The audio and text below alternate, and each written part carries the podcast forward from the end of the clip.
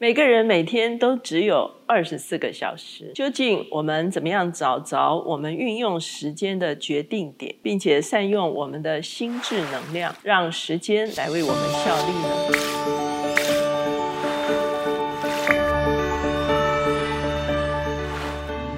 大家好，我是乔美伦老师，每周一次在乔氏书房和大家见面。今天。我们的单元是职场书讯。今天我们所要介绍的这本书是《每天最重要的两小时》，它的作者乔许戴维斯是一位心理学博士。他专门研究心智和大脑，曾经任教在纽约大学和哥伦比亚大学。他有许多学术的论文发表在一些专业的期刊上面。这本每天最重要的两小时出版之后，成为全球的畅销书。乔许戴维斯，他一方面作为一个作家、演讲者，他也是教师和教练。这本书一开始就描绘一个人一天开始进入到办公室的一个场。场景，他说，很多人进到办公室，第一件事情就是先喝他的第一杯咖啡，然后打开邮件。这个时候呢，他就会发现非常多的邮件需要回复，而且不断的还有新的邮件涌进来。那他就开始追踪这些邮件，而且一一的回复。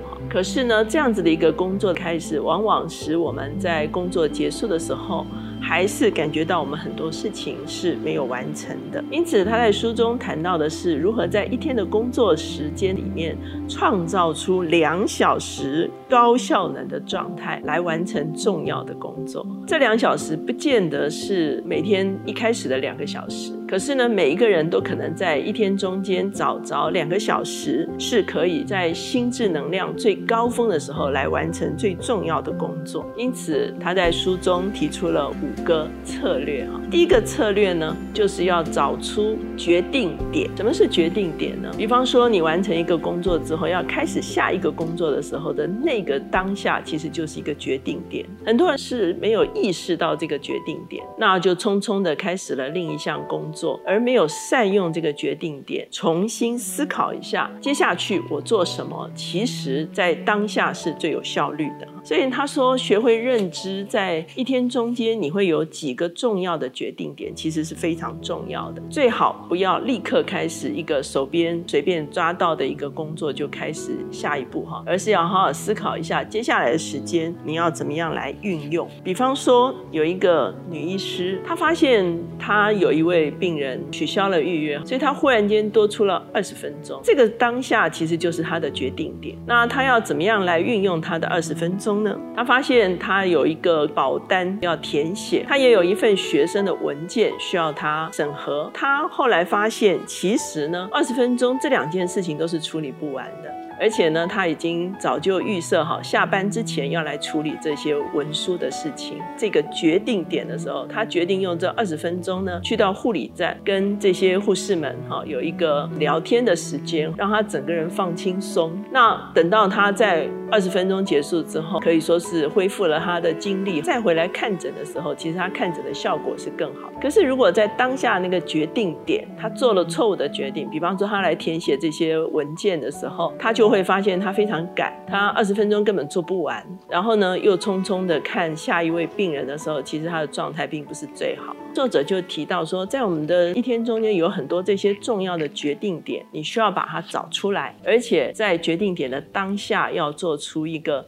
最合乎效益的一个决定究竟是什么？策略二就是管理我们的心智能量。什么叫心智能量？意思就是说，我们很多事情是非常需要专注去做的，而且它需要大量的心智能量来处理这些事情。比方说，Tom 他在晚上的时候，因为他要开发一个新的案子，所以他想到一个点子。第二天早上十一点钟的时候，他需要开会，而且向他的呃长官来报告这个新的案。子的开发，可是呢，他当天进到办公室的时候，忽然发现他很多邮件需要处理，他就开始处理这些邮件哈，都处理的差不多的时候，他发现他只剩下三十分钟就要进去跟上面报告这个案子，他根本没有时间好好的来整理他昨天觉得灵光一闪创意的这个案子啊。第一个，他的邮件并没有处理完；第二个呢，当他进去报告的时候，他其实根本没有办法好好的来推行他自己的专案，所以呢，你就会发现。其实他当下最重要的是需要用他的心智能量专注的来处理接下去他所要报告的专案。所以作者的建议是什么呢？作者的建议是说，其实呢，他可以先很快的浏览一下哪些重要的邮件需要回复哈。把其他的邮件就稍后再处理，他可以剩下半个小时甚至到一个小时的时候，好好的来写他的专案。这个时候他的心智能量不会因为邮件而耗损，因为作者一直强调说，我们的心智能量常常被一些次要的事情耗损掉了，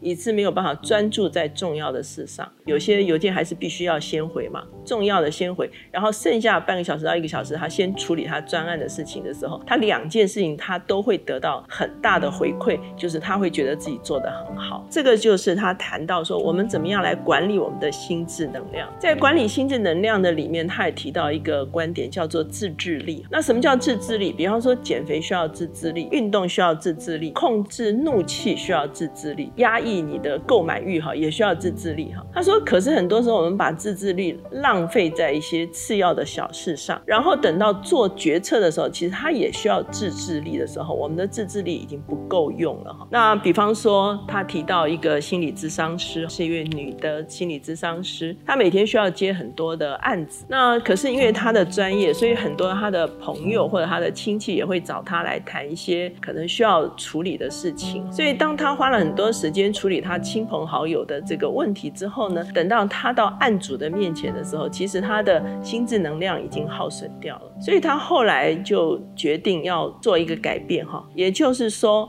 他尽量。不要在接案之前去关顾他的朋友或者是他的亲属的一些问题，而是把他的心智能量全部集中在他的案主身上，而他用其他的时间来面对他朋友可能需要向他倾诉，他的亲友可能需要他的协助等等。哈，这个就是他怎么样去管理他自己的心智能量。哈，所以呢，这个是作者所提出来的。哈，怎么样不要在错误的时间用错误的事情来耗损我们的心智？能量其实就非常重要，特别不要把重要的事情放在你的心智能量已经被耗损的情况下来做。那他的第三个策略叫做停止对抗分心。他举一个例子。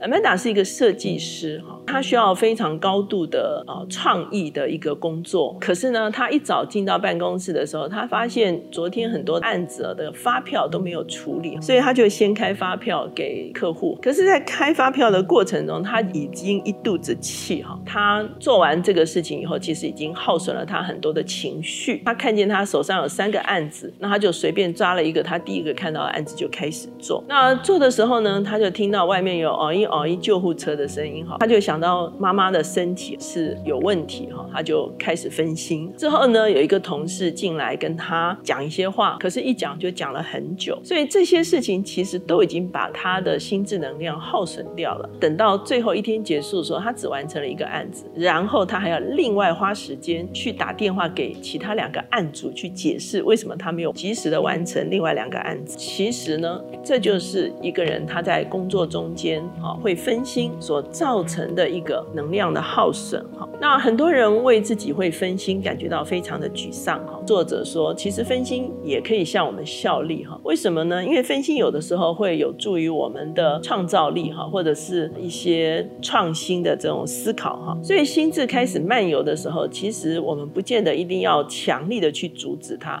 因为强力去阻止它，可能我们会更累。可是呢，也不要想太久哈，就是让自己的思绪是自由的，可以。飘出去也可以飘回来。其实我自己用的方法就是有一些在做一些事情的时候，忽然想到其他的事情的时候，其实我做的方法就是把它 note 下来，这是很有帮助。那为什么呢？因为你会分心，其实就是因为这件事情你也在想这个事情，所以呢，你现在不能好好想它，其实你把它记下来是很好的。晚上睡不着觉的人起来就是把你脑袋里胡思乱想的东西写写下来哈，其实你就可以放心去睡觉，因为你就会一直反复怕忘掉一些东西，其实记下来就解决这个问题。所以呢，他。就特别谈到分心所造成的麻烦，以及分心可能带来的好处哈。他的策略四呢，就是要掌握运动和饮食的诀窍，就能够表现得更出色哈。那这个就是说，你如何借着运动和饮食来提升你的心智能量。他特别提到南非前总统曼德拉，我相信大家很多人都不但认识他，而且非常敬重他哈。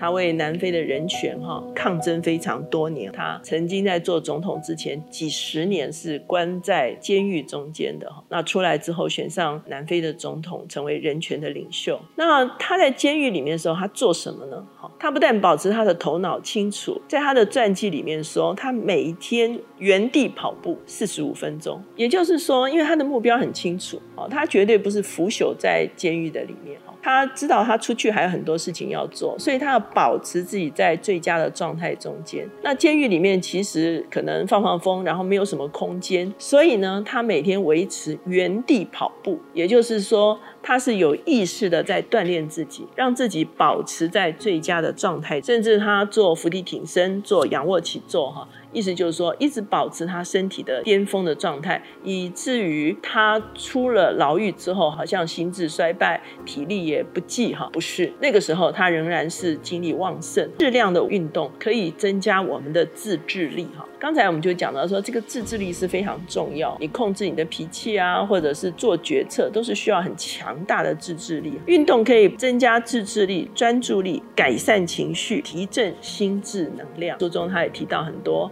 啊，你要工作之前，你应该补充什么样子的食物哈？比方说，他说碳水化合物会在几分钟间提振你的心智，可是一小时之后就快速的降低哈。可是蛋白质不是啊，蛋白质是会持续的提升你的心智能量哈。所以他就特别讲到运动跟饮食哈，也会提升我们的心智能量。那最后一个策略呢，就是如果你的工作环境有噪音啊，光线不佳，很多的杂物，你要怎么处理哈？它很多实际的这个。小撇步提供，那当然就是因为现在很多时候，有的时候是大办公室哈，所有的人都在同一个办公室工作，就是会互相干扰，除非你是主管了，有自己的办公室，不然的话，有时候就是会受干扰。